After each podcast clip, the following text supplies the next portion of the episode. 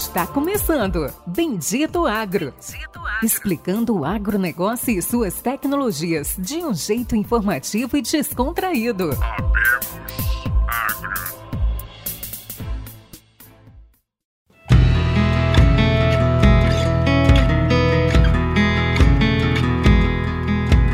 Olá pessoal, meu nome é Doris Palme, eu sou meteorologista da Field Pro. Agora, em parceria com o Bendito Agro, toda segunda-feira estarei aqui contando para vocês os principais destaques da previsão do tempo para todo o Brasil e também a previsão detalhada para cada região. Vamos lá?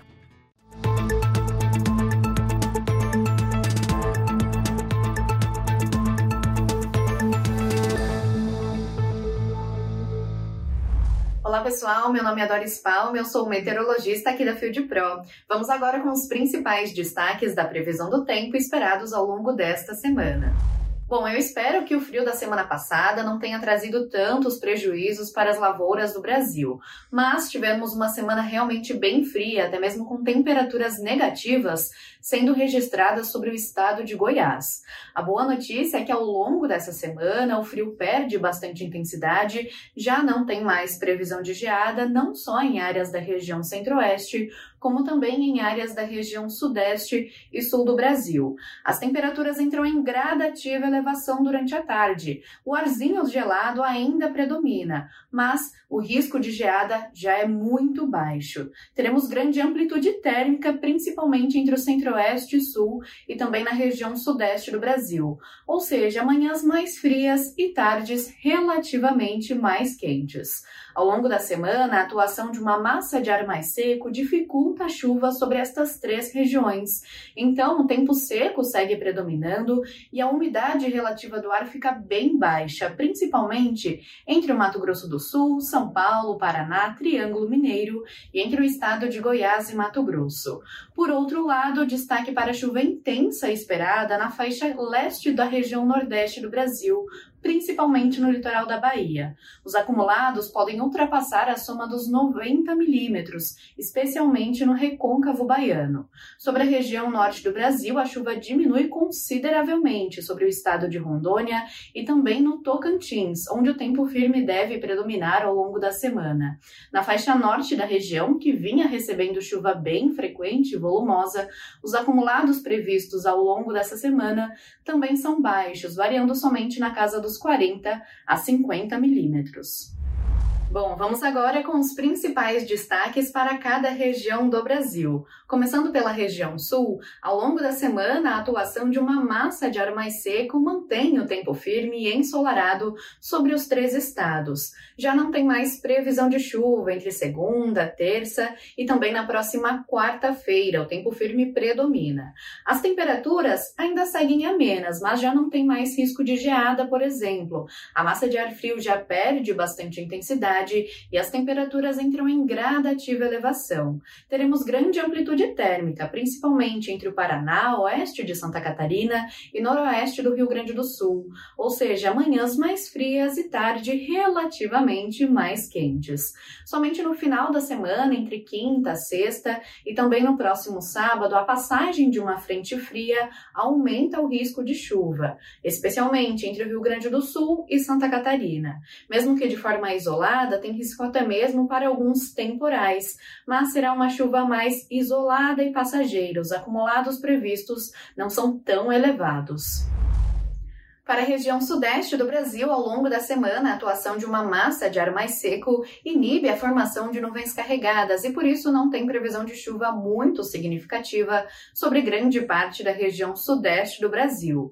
Atenção para níveis de umidade relativa do ar bem baixos durante a tarde, especialmente entre o interior de São Paulo e no Triângulo Mineiro. Na região nordeste de Minas Gerais, sobre o Espírito Santo e também no estado do Rio de Janeiro, a circulação marítima ainda favorece a formação de nuvens mais carregadas ao longo da semana. E por isso até tem previsão de chuva mais fraca entre quarta, quinta e também na próxima sexta-feira. Mas é uma chuva fraca, passageira, pouco volumosa. Em relação às temperaturas, a massa de ar frio já perde bastante intensidade, não tem mais risco de geada, mas teremos uma amplitude térmica considerável, ou seja, manhãs mais frias e tarde relativamente mais quente, entre o interior de São Paulo e também sobre o estado de Minas Gerais.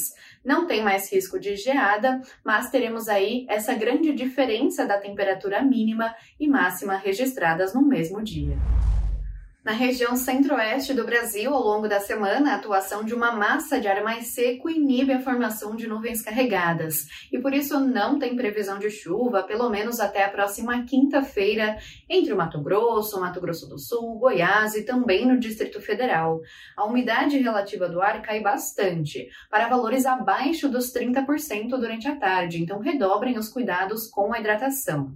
É somente entre o final da quinta e ao longo da próxima sexta-feira que a passagem de uma frente fria e um sistema de baixa pressão atmosférica trazem de volta a chuva para o estado de Mato Grosso do Sul, mas ela se concentra somente em áreas do centro e sul do estado, e mesmo que de forma isolada, atenção para o risco de temporais. Em relação às temperaturas, depois de uma semana bem atípica e com frio intenso na região centro-oeste do Brasil, ao longo desta semana a massa de ar frio já perde bastante intensidade.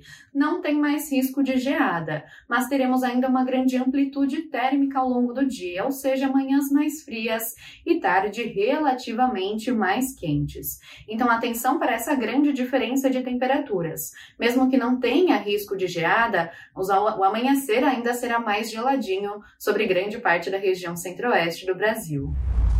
Para a região nordeste do Brasil, destaque ao longo da semana para uma chuva mais intensa prevista para o litoral da Bahia, inclusive para o recôncavo baiano. Isso por conta da circulação marítima que sopra constantemente contra a costa e favorece a formação de nuvens mais carregadas. Portanto, a chuva será frequente e volumosa, com acumulados que podem ultrapassar a marca dos 80 milímetros. Também chove em todas as praias do, nor do Nordeste, na zona da mata e em áreas do sertão nordestino, mas nestas regiões os acumulados previstos são bem mais baixos. O tempo seco segue predominando entre o oeste da Bahia, sul do Maranhão e também na região sul do estado do Piauí. Na região norte do Brasil, ao longo da semana, não tem previsão de chuva sobre o estado do Tocantins e também sobre o estado de Rondônia, onde o tempo firme deve predominar ao longo desses próximos sete dias. A chuva diminui bastante entre o Amazonas, Pará, Maranhão e também sobre o estado do Amapá, que vinha recebendo chuva bem frequente e volumosa nas últimas semanas. Ao longo desses próximos dias, a soma dos acumulados mal ultrapassa a casa dos 50 milímetros. Ainda chove chove, só que gradualmente essa chuva vai perdendo intensidade.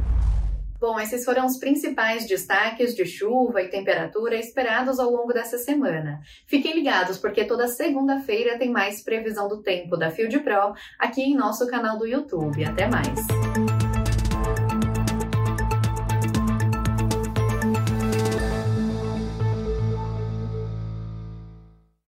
Esses foram os principais destaques meteorológicos dessa semana. Fiquem ligados, porque toda segunda-feira tem mais previsão do tempo da Field Pro aqui no Bendito Agro. Até mais!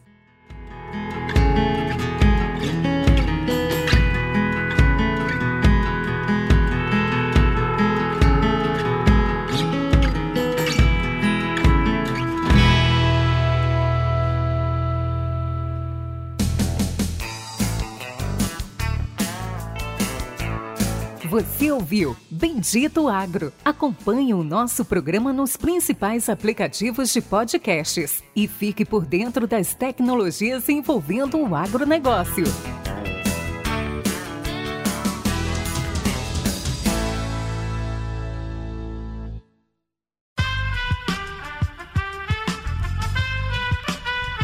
Esse podcast foi editado por Aerolitos Edição Inteligente.